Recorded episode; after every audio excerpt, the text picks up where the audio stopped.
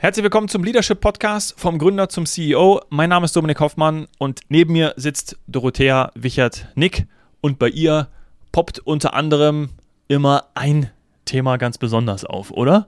Äh, ja, also erstmal Hallo Dominik. ähm, ja, ich habe so ein Lieblings, fast Lieblingsthema in meinen Coachings, nämlich die Frustration oder ich fast schon sagen Kampf zwischen dem Sales- und Product-Team. Oh Mann, ja. Äh, Vorwürfe, Vorwürfe, du hast das ja auch erlebt, ja, so der typische Sales-Frust. Ja. Oh, die Produktleute blockieren alles, Ja. braucht viel zu lange, liefern nicht, was wir brauchen. Deswegen können wir nicht verkaufen. Das können wir nicht verkaufen, das Ja. ist so rücksichtslos. Und die Tech-Seite oder Product-Seite kommt damit, boah, die versprechen das Blaue vom Himmel, nur um in den Deal zu kommen. Wir werden nicht gefragt ähm, und müssen dann den ganzen Mist ausbaden. Hm. Also es scheint ein ewiges Dilemma zu sein. Und ähm, die Frage ist natürlich, ist das lösbar? Ja.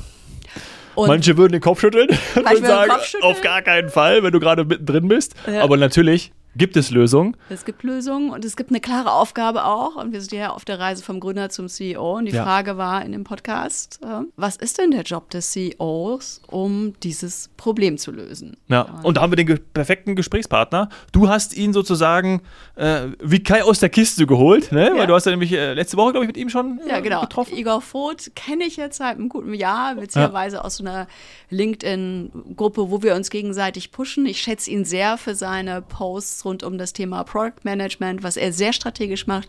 Äh, er ist heute als Interimsmanager CPO, hat aber auch als CPO wirklich zehn Jahre eigene Startup-Erfahrung. Ja. Also, ja. Ja, der Mann hat was drauf, äh, das werdet ihr merken.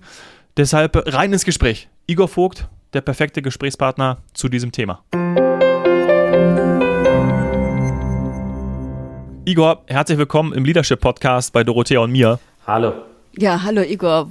Wunderbar, dich hier zu haben. Ähm, wir haben so ein tolles Gespräch letzte Woche gehabt. Da habe ich dann spontan entschieden, dass du unbedingt zu diesem echten Thema Sales versus Product mal reinkommen Ja, sollst. wer kennt es nicht? Wer kennt es nicht? Ja? Äh, Habe ich auch ein paar Geschichten zu aus meiner Zeit äh, bei Sky. Ja, da äh, war auch nochmal Produkt, vor allem Fernsehen, und dann muss das ja auch irgendwie mit Werbung versehen werden, das heißt Vermarktung. Also da kann ich vielleicht auch ein bisschen was beitragen. Aber erstmal zu dir, äh, Igor. Beschreib doch mal in eigenen Worten, was du eigentlich aktuell gerade machst. Ich bin ähm, aktuell in der Funktion als, als eine Art Teilzeit ähm, oder Interim Chief Product Officer ähm, auf Freelance-Basis. Ja, das heißt, ich komme in Unternehmen rein, die entweder gerade aus der Early-Stage-Phase herauskommen und skalieren wollen. Und das ist dann oft so eine Phase, wo die Founder ähm, ja, ich sag mal, die ganze Produktfunktion, die sie vorher ausgeübt haben, dann an ein Produktteam übergeben wollen und sie suchen ein bisschen Rat, ja, wie soll das erste Product-Team aussehen, wie soll das aufgebaut werden, wen genau brauchen wir dort. Ähm, und ähm, die zweite Phase, in der ich auch sehr gerne aktiv bin und ähm, den, den Unternehmen, glaube ich, äh, helfen zu können, oder ich tue es dann auch tatsächlich, äh, ist die Phase, wenn, ähm, es, wenn das Unternehmen schon in der Skalierungsphase ist und dort äh, es entsprechende Probleme Team, äh, gibt im Team, ähm, wie können wir effizienter werden, äh, wie können wir mehrere Produktteams organisieren, sodass sie sich nicht gegenseitig stören, wie können wir bessere Prozesse aufbauen. Äh, und ähm, das ist dann der Punkt, wo ich dann reinkomme und dann ja mit meiner Erfahrung helfe, da ein bisschen Struktur reinzubringen, Effizienz, Geschwindigkeit aufzunehmen ja, und auch Alignment dann mit dem äh, Wachstum der Firma zu, zu organisieren, zu gewährleisten. Ja, Genau. Wachstum, Geschwindigkeit, Igor, ich glaube, du bist der beste Mann. Ich glaube, da, du, bist du bist gefragt. Mit großer Sicherheit. Ja, ja, was, du sagtest gerade basierend auf deiner Erfahrung, was prägt da deine Erfahrung? Äh, vielleicht ein, zwei Worte? Ja, ich war in verschiedenen ähm, Phasen äh, von- von, Startups ähm, aktiv. Ähm, ich habe selbst zwei Startups gegründet in der Vergangenheit. Eins ähm, äh, war sehr early stage na, und, und wir haben es dann nach einem Jahr ähm, wieder zugemacht, war jetzt nicht sehr erfolgreich, aber da habe ich sehr viel gelernt, was man nicht tun sollte. Ähm, war wirklich eine sehr lehrreiche Phase. Dann hatte ich ein eigenes Startup. Ähm, das hieß äh, Lockerfox oder heißt immer noch Lockerfox. Ähm, da war ich sechs Jahre. Da sind wir durch verschiedene Phasen gegangen, aus Early Stage dann Richtung Skalierung. äh, und haben dann ja, diese Firma 2020 verkauft. Auch da wieder sehr viel mitgenommen, sehr viel gelernt. Äh, und ähm, das Thema Hypergrowth, was, was ich auch mal immer mitgemacht haben wollte, das habe ich auch ähm, mitmachen dürfen ähm, bei der Börse Stuttgart. Wir haben dort äh, die Bison App entwickelt. Das ist eine App äh, zum Krypto-Trading. Äh, und ähm, mhm. ich bin dort auch sehr, sehr früh eingestiegen, also kurz nachdem diese App gelauncht war. Und als ich dann 2020 äh, wieder herausgegangen bin, ähm, hatten wir ja über eine halbe Million User, sehr, sehr viel Trade Volume, kam auch sehr gut mit dem ganzen Crypto Bull Run zusammen und in dieser Skalierungsphase äh, ähm, habe ich auch sehr viel lernen können. Ja, wie man zum Beispiel aus einem Product Team dann irgendwann sieben Teams aufbaut, wie man noch ein Design Team organisiert wow. und ähm, ja, also was es dann letztendlich auch äh, so mit dem Team und mit den Leuten macht, ja, wenn man in so einer Dynamik dann äh, agiert. Also sehr spannend. Ja. Und natürlich die ganzen, die, die, die, ganzen Kunden, die ich jetzt auch äh, äh, berate, die ja auch in sehr verschiedenen oder unterschiedlichen Phasen sind. Und äh, ja, da nimmt man immer noch sehr viel mit. Ja.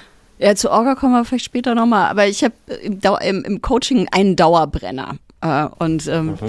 in unserem Gespräch letzte Woche bist du da sofort dran, drauf angesprungen, nämlich dieser Konflikt zwischen Sales-Team und Product-Team auf der anderen Seite. Mhm. Also ich glaube, jedes Start-up ab einer bestimmten ja. Größe rauscht da rein. Wie hast du diesen Konflikt erlebt? Was triggert den? Ja, also da gibt es ja sicherlich, sag mal, ja, verschiedene Ausprägungen davon, auch in, in verschiedenen Startups. Äh, ich habe das meistens in äh, SAS-Startups erlebt weniger jetzt in, äh, in, in B2C-Startups. Mhm. Da gibt es ja jetzt dieses klassische Sales-Team jetzt nicht. Ähm, das heißt, ähm, eher so im SAS-Bereich und B2B-Bereich und ähm, typischerweise entsteht so ein Konflikt immer dann, wenn die Sales-Ziele auf Quartalsebene irgendwie sehr stark verfehlt werden. Ja, dann kommen natürlich immer sofort die Fragen auf, okay, wieso passiert das? Mhm. Und als erstes wird in der Regel ja auch das Sales-Team gefragt, ja, was ist da bei euch los? Und ähm, genau, und dann geht diese ganze Diskussion los, was sind so die Hintergründe? Und je nachdem, wie, wie diese Frage auch gestellt wird, ja, äh, kann diese Frage relativ schnell dann in so eine persönliche Ebene abrutschen, ja, so dass, so dass sich die Sales-Leute dann angegriffen fühlen. Und typischerweise in dieser wenn man schon in dieser Haltung dann äh, ankommt, ja, dann, dann sucht man die Fehler ja oft auch bei den anderen, ja, und dann mhm. ist oft halt mhm. dieser typische Konflikt, den du ansprichst, ja, es sind ja nicht wir, sondern es ist das Produkt, das Produkt wir nicht liefert können. nicht. Ja, ja. Die genau, sind so lahm. ja, ja, genau, genau. Die sind zu langsam, keine Ahnung, was die da die ganze Zeit machen. Also ja. Wir brauchen das noch, wir brauchen noch. Ja, wenn ihr das macht, wenn das, wenn das jetzt wirklich noch dabei wäre, dann äh, dann, dann, könnten wir verkaufen. ja, ist der Kunde genau, da. wenn wenn dieses Feature genau, dann dann geht's richtig los und und hier habe ich fünf Kunden, die danach fragen, wenn wir es haben, dann können wir die closen. Mhm. Und, und in der Regel ist dann so, dass wenn das Feature nicht, also da ist, ja, dann, dann werden die Kunden irgendwie doch nicht geclosed. Und ähm, ja, also die Probleme sind in der Regel, die, die liegen tiefer, mhm. ja, aber wie gesagt, wenn man relativ schnell in diese persönliche äh, äh, Ebene einsteigt bei der Frage, warum funktioniert jetzt das Sales nicht, ja, dann ist man relativ schnell auch in, so, in, in dieser defensiven äh, Diskussion ja. und, und die wird dann nicht konstruktiv geführt. Ja, und es war von beiden Seiten nicht. Also die, die Gegenseite sagt genau. dann, ja, Sales will ja immer was Neues, die pushen uns, die oktroyieren uns Dinge auf. Ja, also das ist ja ein, ein ewiger genau, Drama, genau. Teufels. Sich, genau, dann, dann sitzt man halt ständig in irgendwelchen Eskalationsgesprächen, ja, in die man dann äh, rein, äh, reingezogen wird, ja, und dann, dann äh, in so einem Eskalationsgespräch wenn es wieder auf, so, auf, dieser persönlichen Ebene dann äh, statt oder ausgetragen wird, ja, was, dann, dann ist es einfach nur quasi ja, wie, wie, wie so ein Boxring. Äh, das Problem wird eigentlich nicht gelöst, tatsächlich. Ja. Nee, also typischer, ich nenne das in der Coachsprache Dramadreieck, ja, Verfolger, oh, Retter, ja. Opfer, äh, Fly, ja, fleißig genau. Ringelpiez mit anfassen. Aber wie kommt genau. man raus? Was, was ist eine Lösung und wer, wer trägt Verantwortung für die Lösung? Ja, also Verantwortung für die Lösung tragen, ich sag mal, drei Parteien. Ja. Aus meiner Erfahrung in erster Linie immer der CEO mhm. ähm, oder das, das Senior Management, ähm, in zweiter Linie dann Product und Sales, vermutlich ebenbürtig, äh, würde ich sagen. Ja. Ähm, wie kommt man da raus? Ähm, ein sehr, sehr wichtiger Punkt, den der CEO leisten muss, ist Alignment schaffen. Ja? Und, mhm. und diese Konflikte entstehen oft äh, aus Misalignment. Ja? Zum Beispiel, ähm, Product hat eine Mission, die vielleicht eher langfristig ist, ja, zum Beispiel Retention optimieren. Äh, und Retention optimieren ist, ist, nichts, was man jetzt halt in einem Quartal einfach mal macht, Nicht sondern wirklich. da gibt es viele verschiedene Maßnahmen und das sind die, diese Maßnahmen sind oft auch länger als ein Quartal. Ja. Das heißt, man, man hat dann eher schon so mittelfristigen Fokus im Product-Team und versucht das Problem zu lösen. Ähm, auf der anderen Seite kann es sein, dass das Sales-Team äh, quartalsweise incentiviert mhm. ist, ja, quartalsweise mhm. plant äh, und dort äh, eben auch bestimmte Sales-Ziele erreichen muss. Und ähm, äh, aus, aus, aus, daraus entsteht, das ist schon, sag ich mal so, die, die, da ist die Wurzel des Konflikts, ja, weil äh, Product baut eben nicht genau das, was die Sales-Leute versuchen zu verkaufen, sondern hat eben eine andere Mission. Ja. Und das heißt, für einen CEO ist es sehr wichtig, äh, dieses Alignment zu schaffen, ja, dass äh, Product und Sales da ähm, an der gleichen Zielsetzung arbeiten. Und es reicht nicht zu sagen, das Ziel ist, wir wollen jetzt den Umsatz in diesem Quartal 10% wachsen lassen, ja, weil ähm, wie man das dann wieder erreicht, ist für Sales und Product unterschiedlich. Ja. Product kann äh, eben versuchen, das über Retention zu erreichen, Sales äh, über Neukunden. Ja. Ähm, Sprich wirklich sozusagen auch auf dem Detailebene zu sagen, was ist wirklich jetzt das gemeinsame Ziel, auf das Richtig, beide Parteien ja. einzahlen. Genau, also unter, dem, unter das Umsatzziel zu gehen ja. äh, und da zu sagen, da die Frage zu beantworten, wie können wir das erreichen. Mhm. Ja, und das Wie, das muss für beide Teams dann ähnlich sein. Ja. Ne? Ähm, das heißt, wenn das Sales-Team sehr aggressive Wachstumszahlen hat, ähm, dann, dann müsste man sich eben auch in Product darauf ausrichten und gucken, wie können wir Sales an der mhm. Stelle supporten. Ja. Ähm, das, das ist, ich glaube, da ist auf jeden Fall der Anfang äh, mhm. zu machen. Dann das zweite ist, äh, diesen Konflikt auf jeden Fall aus der persönlichen Ebene rausholen. Ja, weil ähm, am Ende des Tages, und das ist meine Erfahrung, ähm, sogar wenn Konflikte auf so einer persönlichen Ebene landen, ähm, am Ende des Tages passiert das deswegen, weil ähm, alle Parteien eigentlich sehr ambitioniert sind und mhm. ihre Ziele auch erreichen wollen. Ja? Niemand sabotiert ja das Unternehmen, sondern alle nee. haben äh, irgendwie diese Ambition, äh, ähm, etwas Gutes zu erreichen, gute Arbeit zu bringen, gute Leistung zu bringen. Ja, das Problem ist halt, dass sie es auf verschiedene Art und Weise und auf verschiedene sagen wir, Ziele hin tun. Ja? Und ähm, was halt sehr wichtig ist, den Konflikt auch wieder dahin zu bringen, dass man sich äh, eben anschaut, also haben wir die gleichen Ziele oder woraus mhm. resultiert jetzt dieser Konflikt und das auf jeden Fall aus dieser persönlichen Ebene rauszuholen. Ja. Ähm, das ist, da wird man das nicht lösen können. Ja? Da, das Ergebnis wird sein, irgendjemand wird gehen, ja, äh, um diesen persönlichen geholfen. Konflikt zu entfliehen. Und, ähm, und, aber gelöst ist er trotzdem nicht. Ja. Ja bei äh, mir war das so, dass äh, da wirklich eine, eine Führungskraft eine, eine, mega Idee hatte. Die liegt jetzt auch, es ist äh, keine Raketenwissenschaft, liegt auch ein bisschen auf der Hand, dass man einfach das Verständnis dafür bekommt, was die Aufgaben und Ziele des anderen sind. Ne? Also damit löst du dieses Silo-Denken ja. so ein bisschen auf. Also dann denkst du, ja, ich muss das aber erreichen. Ich so, ja, sorry, aber äh, geht halt nicht. Also wir können das halt auch zum Beispiel zum, alleine wenn du irgendwas, alleine Deadlines nicht hinkriegst, weil, ähm, ja, weil irgendwie eine Entwicklung nicht funktioniert hat oder was auch immer. Das gab's ja, gibt es ja häufig bei, bei Produkten. Ja. Also warum das, also mit Sales versteht, warum die, warum die Timeline nicht funktioniert, also warum es nicht geklappt hat und genau. warum es äh, zum Beispiel nicht da ist und dann einfach auch, und das haben wir damals wirklich tatsächlich auch in einem Workshop erarbeitet. Ne? Also da ist man irgendwie reingegangen und hat gelernt, was macht die andere Person und hat natürlich auch dazu genau. geführt, dass man viel mehr ähm, ja, miteinander ist auf einmal auch mit den Personen genau. essen gegangen. Ja, zum Beispiel. Hat dann auch geholfen, ne, weil man dann gemerkt hat, ja. ähm, ah, okay, das machst auf jeden du. Fall. Ja. ja. Genau, und, und das ist ein sehr guter Punkt, den du ansprichst. Ähm, das wäre so der, der dritte Punkt, den ich noch erwähnen wollte, ähm, nämlich Transparenz. Ja? ja. Ähm, oft ist es so, man trifft sich auf Quartalsweise, setzt sich Ziele, dann wird vielleicht auch grob besprochen, wie die Ziele erreicht werden sollen und, und danach geht man dann so seinen eigenen Weg, ja, das Silo, was du mhm. ansprichst. Ähm, und was super wichtig ist, ist dann eben Transparenz in die eigene Arbeitsweise und auch in den eigenen Progress. Ja? Und das gilt für beide Seiten. Ja?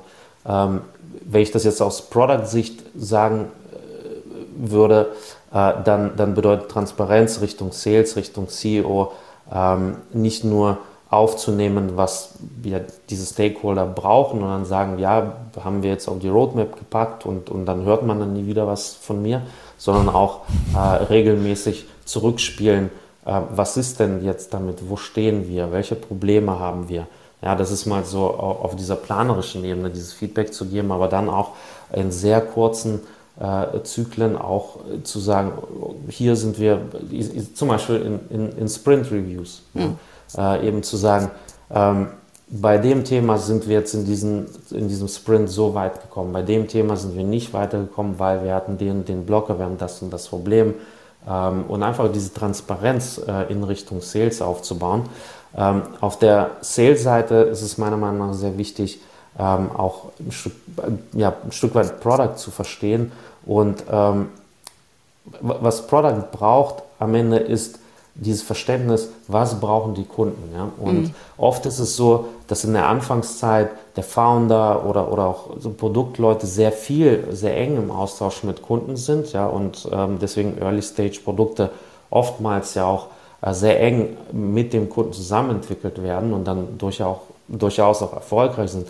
Wenn, das, wenn die Organisation größer wird, äh, passiert es oft, dass das Product-Team dann irgendwo den Kontakt äh, zu, zu den Kunden verliert. Ja? Mhm. Ähm, vielleicht noch Kontakt zu den Bestandskunden hat, ja, aber zu den Neukunden, da, da ist der Sales dazwischen. Ja? Die machen den Vertrieb, ja, und als, als, als Product ist man oft dann irgendwann raus. Und ähm, diese Brücke dann wieder zu schlagen mit der Hilfe von Sales ist super wichtig. Ja? Das bedeutet, da kommt man als Product Guy jetzt mit in, in die Sales Pitches, äh, in die Präsentationen, hört sich an, was die Kunden sagen, aber auch ähm, auf der anderen Seite, wenn Sales dann mit den Kunden äh, in, in Gesprächen ist, dass das, was die Kunden sagen, dann auch in so einer strukturierten Art und Weise ähm, dann an das Product Team zurückgespielt wird, ja, um zu verstehen, ist das jetzt so eine Einzelanforderung, die wir jetzt nur für diesen Kunden machen oder ist es, was alle wollen? Ja, das, sind, das ist ja immer so diese zentrale Frage. Ne? Finde ich einen super spannenden Punkt. Ähm, muss ich gerade sagen, an, an ein, zwei Coaches von mir denken, ähm, wo tatsächlich, sagen, ich würde sogar noch eins weiter drehen. Ähm, wenn Sales dann irgendwann hochgefahren wird, kommt Sales oft in so ein, so ein Knappheitsgefühl, wir müssen jetzt unbedingt closen.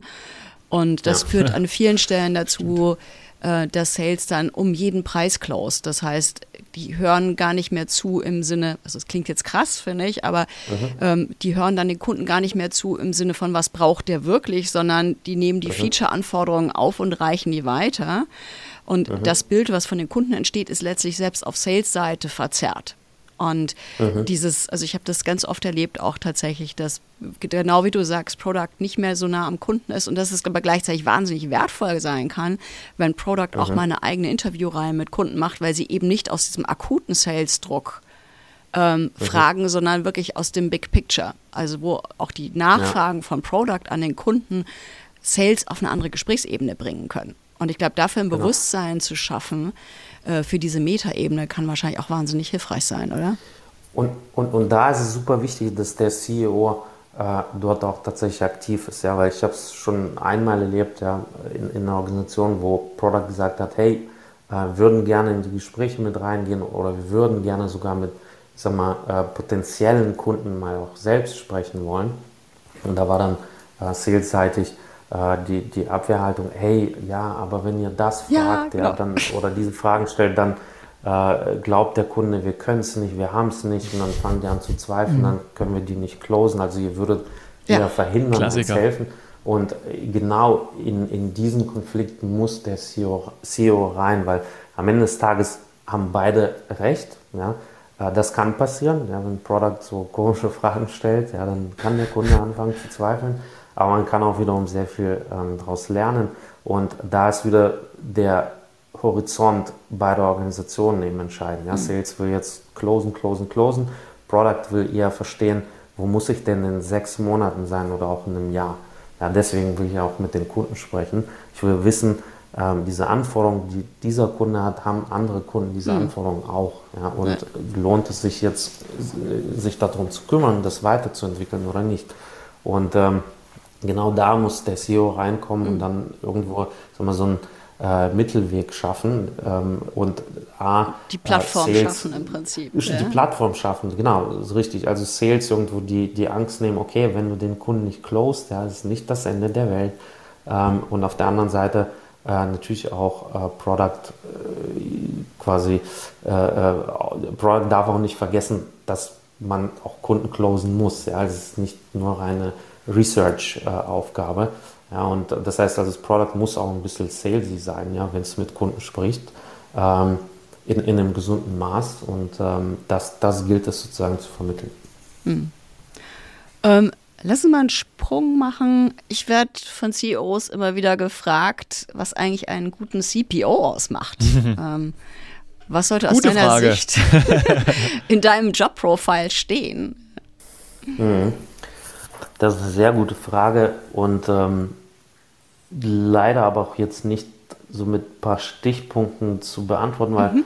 es hängt auch sehr stark davon ab, ähm, was das für eine, also ist zum Beispiel das Unternehmen jetzt im B2B oder im B2C-Segment mhm. unterwegs, ja, es hängt ähm, von der äh, Phase des Unternehmens ab, ja, also wenn ähm, CPO ist ja auch so, so ein so ein weit gefasster Titel. Ja? Also mhm. man kann CPO in einem Startup sein und hat irgendwie äh, zwei Product-Teams unter sich. Mhm. Also da, da, braucht man aber in diesem Setup einen anderen CPO, als wenn man jetzt irgendwie zehn Product Teams ja. managt. Aber, ja. aber wenn wir mal so ähm, nehmen, so, so B2B SaaS, also sozusagen in deinem, es sind ja auch viele, mhm. sagen so viele meiner Coaches arbeiten an dem Umfeld. Insofern ist das tatsächlich mhm. am interessantesten. So in, in, der Growth Phase, ja, das Team ist schon, schon größer. Was, was wäre so da deine mhm. Wunschliste? Äh, wie berätst du da deine mal, Klienten? Der.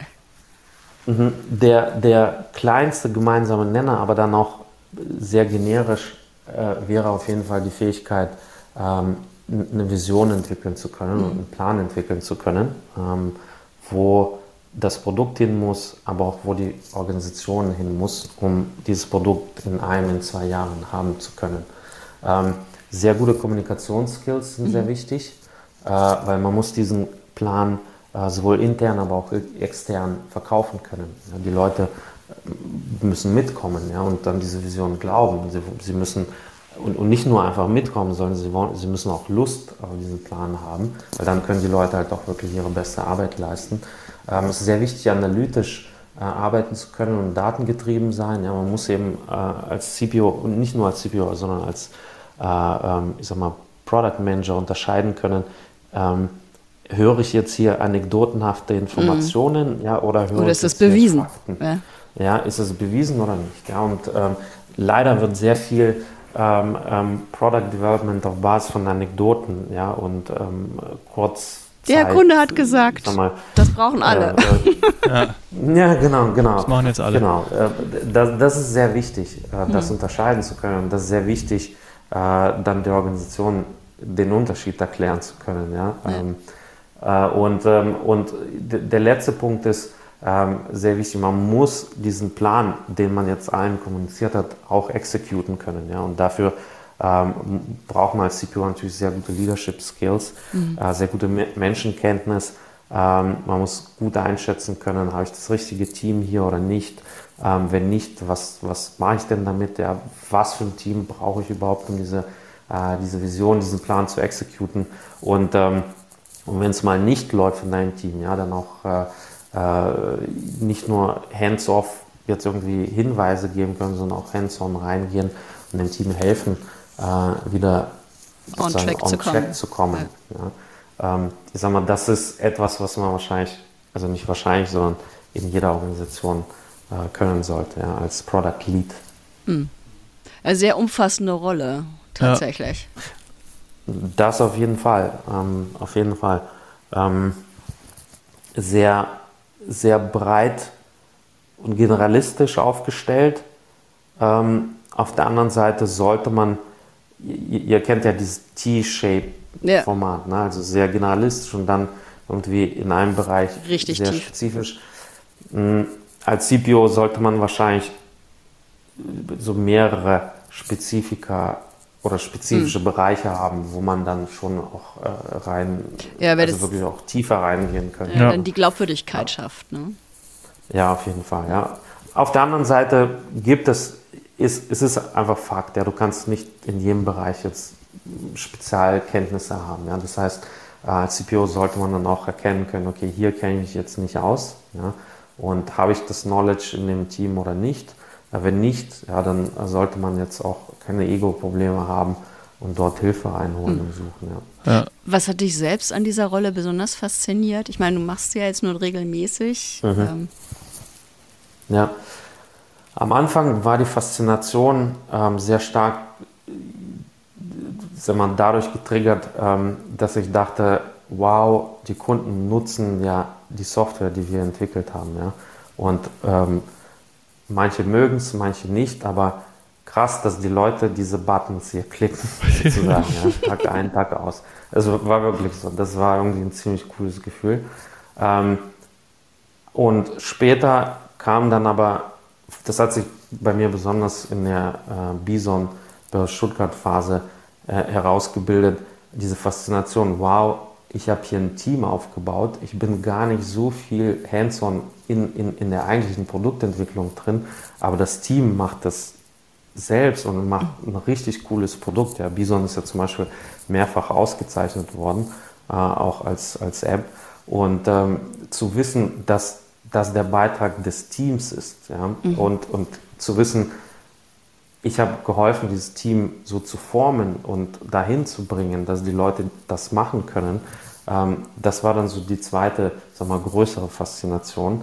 Und ähm, ja, das finde ich halt mega spannend. Ja. Wie kann man ein Team in die Lage versetzen, ähm, wirklich coole Arbeit zu leisten? Wie so ein Trainer an der Seitenlinie, früher- Igor. Hä? Bitte? Wie so ein Trainer an der Seitenlinie. Ja, genau. Also früher habe ich gern Produkte gebaut, heute baue ich gern Teams, Ja. die Produkte bauen. Ja. Schön. Das sind so die zwei, zwei Punkte. Ja, perfekter Quote. das ist ja schon absolut. Ja. Das, das finde ich. Gibt es einen Fehler, den du gern vermieden hättest? Ja, viele, viele Fehler, ja. Äh, viele Fehler. Ähm, ich glaube, einer der schwierigsten und ich, ich, ich glaube, so ganz habe ich das auch jetzt noch nicht gelöst, ist halt immer so äh, die Balance zwischen Maker und Manager, die Balance zwischen ähm, quasi wie viel, wie tief steige ich jetzt mit dem Team rein und, und äh, also wie oder, oder auch nicht. Ja. Ähm, Ja.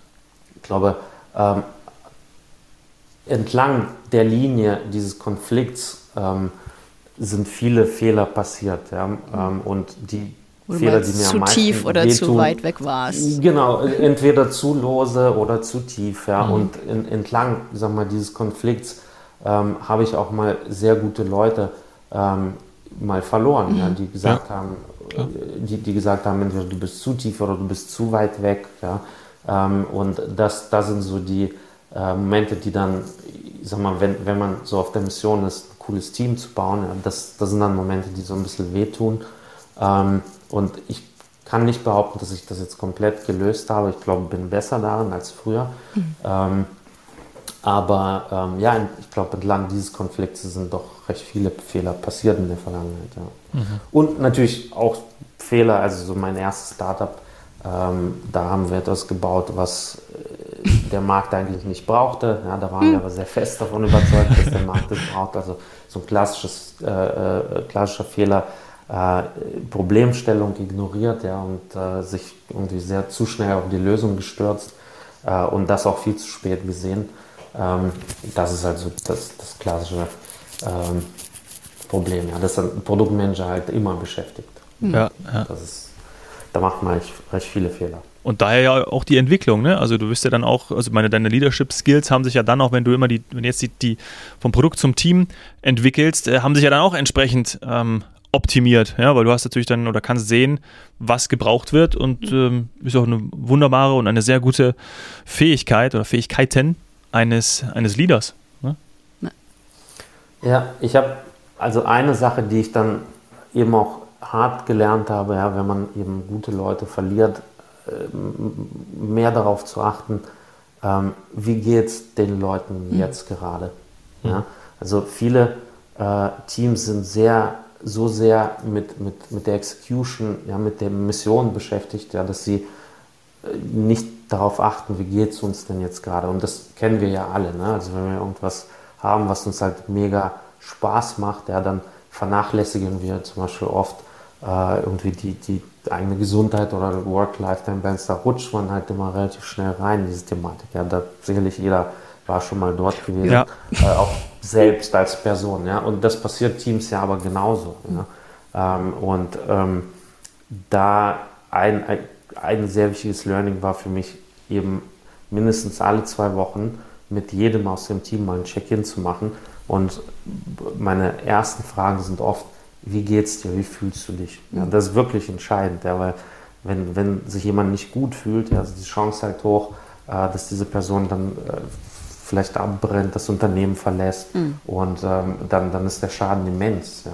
Und ähm, das, das zu monitoren und dann das, was die Leute auch antworten, ernst zu nehmen und sich darum zu kümmern, wenn es einem möglich ist, diese Lage abzustellen, das ist unheimlich wichtig, weil am Ende, am Ende des Tages kann man sehr viel über Product Frameworks, Principles sprechen, aber ich komme immer mehr zu dem Punkt zu glauben, ähm, dass es am Ende des Tages auf einige Individuen in dem Unternehmen ankommt, die dann wirklich den Unterschied machen zwischen Erfolg und Misserfolg.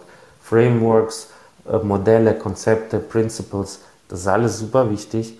Ähm, aber am Ende des Tages, es klingt jetzt abgedroschen, weil das alle sagen, ne? Mhm. aber die Menschen sind entscheidend und, ähm, und, und das ist tatsächlich so, ja, das ist so einfach, äh, das, das habe ich einfach gefühlt als ja. Erfahrung, ja, das ist so eine verinnerlichte Erfahrung.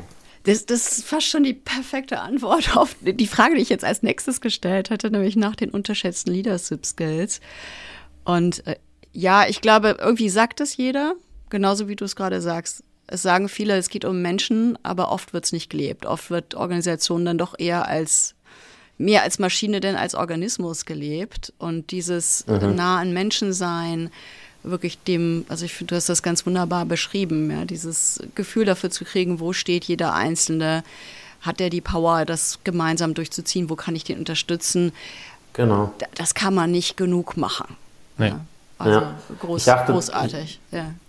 Genau, ich achte zum Beispiel sehr stark darauf, wenn man jetzt so einen Videocall startet, ähm, wie ist die Person jetzt in den ersten zwei, drei Sekunden in dem Call? Wie startet die Person den Call? Wirkt sie gehetzt? Ja, mhm. Oder so, uh, so, weißt du, so ein, so ein ja. tiefer Seufzer? Äh, oder, oder wirkt die Person entspannt? Ja, und dann, ähm, wenn, wenn ich merke, die Person ist gehetzt, dann frage ich immer, hey, alles okay. Was, was, was ist bei dir los? Ja, ja. Was geht gerade? Ja. Ähm, und ähm, das, das sind so diese kleinen äh, Dinge, auf die ich gelernt habe, irgendwie mehr zu achten als früher. Mhm. Ja. Super. Schön, ja. Toll, also ich, da könnte ich dir jetzt irgendwie stundenlang zuhören, aber wir kommen so langsam zum Schluss. Denn wir haben, Dorothee hat eigentlich schon eine Frage gestellt, ja, ja? Schon gestellt. unterschätzter Leadership Skill. Äh, machen wir noch zwei weitere. Vielleicht hast du ja irgendwie eine, eine vielleicht gibt es auch so eine Bibel von dem, was du gerade erzählt hast. Also ein Buch oder, oder vielleicht sogar einen Podcast, den du, den du gerne hörst zum Thema Leadership oder zu den Themen, die dich gerade eben ähm, umtreiben, über die wir jetzt die letzte mhm. halbe Stunde gesprochen haben. Vielleicht ist es auch irgendwie eine Art Geheimtipp, aber gibt es da etwas, was du, was du weiterempfehlen könntest? Da gibt es sehr viele Sachen. Was ich jetzt gerade sehr, sehr gerne höre, ist äh, ein Podcast, äh, das heißt PMF Café. Mhm. Ähm, BMF Café. Nee, PMF, P also wie PM. Product ah. Market Fit. Ah. Äh, und ähm, da kommen wirklich sehr, sehr smart, sehr erfahrene Leute in den Podcast und erzählen so ihre Version, ihr Verständnis davon, was ein Product Market Fit ist. Ja. Und äh, cool. das ist wirklich unglaublich faszinierend äh, cool. äh, zu hören. Ähm, das, das würde ich auf jeden Fall jedem weiterempfehlen. Ja. Merken Super. wir uns. Und letzte Frage, auch nochmal Empfehlung, was wirst du, ich meine, du warst ja selbst in der Situation, einem First-Time-Leader empfehlen zu machen? Ist das genau dieses Horchen auf die Menschen oder? Ähm, ich glaube, was man als First-Time-Leader machen muss, ist always be learning. Ja, das, das ist, glaube ich, sehr, sehr wichtig. Äh, sowohl fachlich, ähm, sehr viel lernen und für mich, und, und da habe ich Glück irgendwie äh, gehabt, ja, das, das Thema Product Management, das ist mein Hobby. Ja, das heißt, ich lese viel dazu außerhalb sagen wir, der reinen Arbeitszeit, ja, sondern ich habe immer irgendwie ein Product Management Buch, das ich gerade lese, ja, oder höre einen Podcast oder Blogs. Ähm, und ähm, das ist unheimlich wichtig, mhm. da einfach sich immer weiterzuentwickeln, immer zu lernen. Äh, und das hilft mir persönlich auch zu challengen, ähm, irgendwie äh, mache ich jetzt das Richtige oder nicht. Ja, und oft kommt auch das Gefühl, oh Mann, äh, was, was machen wir denn jetzt gerade? Mhm. Ähm, ja, wenn man irgendwie was Neues gelernt hat, ja, und dann ähm, kommt so ein bisschen, kommt auch sehr viel Inspiration äh, dazu, was man machen könnte. Und auf der anderen Seite äh, ist es sehr wichtig, ähm, und, und das hat mir sehr geholfen, also auf meiner, sag mal, auf meiner Laufbahn in, in verschiedenen Stationen, äh, hatte ich immer äh, mindestens eine Person, die vielleicht nicht jetzt, sag mal, als Mentor äh, direkt für mich agiert hat, aber jemand, von dem ich halt viel, viel gelernt habe, mhm. ja, wie sie agieren, was sie tun. Und ähm, sich so eine Person zu suchen, wenn man sie in der Firma hat, super. Wenn nicht, dann, dann eben außerhalb. Mhm. Ja, aber das ist halt super wichtig. Ja, wir lernen aus Büchern, lernen aber auch eben von den Menschen. Das ist der große Hebel. Richtig. Ja. Ja, ja schöne, schöne Schlussbotschaft. Ja. Danke dir, Igor. Hat wirklich Spaß ja, gemacht. Gerne. Äh, großartig. Ja, ja danke. Igor, dass du reingekommen bist. Wie gesagt, dieses Thema poppt immer wieder hoch, ist so ein großes Thema. Ich glaube, du hast da wahnsinnig viel mitgegeben jetzt, ähm, wo ein ja. CEO auch nochmal reflektieren kann, was ist denn meine Product-Sales-Strategie, wie gehe ich mit den Teams um. Danke für deinen Input. Ja, bis bald mal, ja, Igor. Danke für die Einladung. Ja. Sehr, sehr gerne. Ja. Gerne. Wiederholen wir. Mach's gut. Tschüss. Tschüss. Okay, ciao, ciao.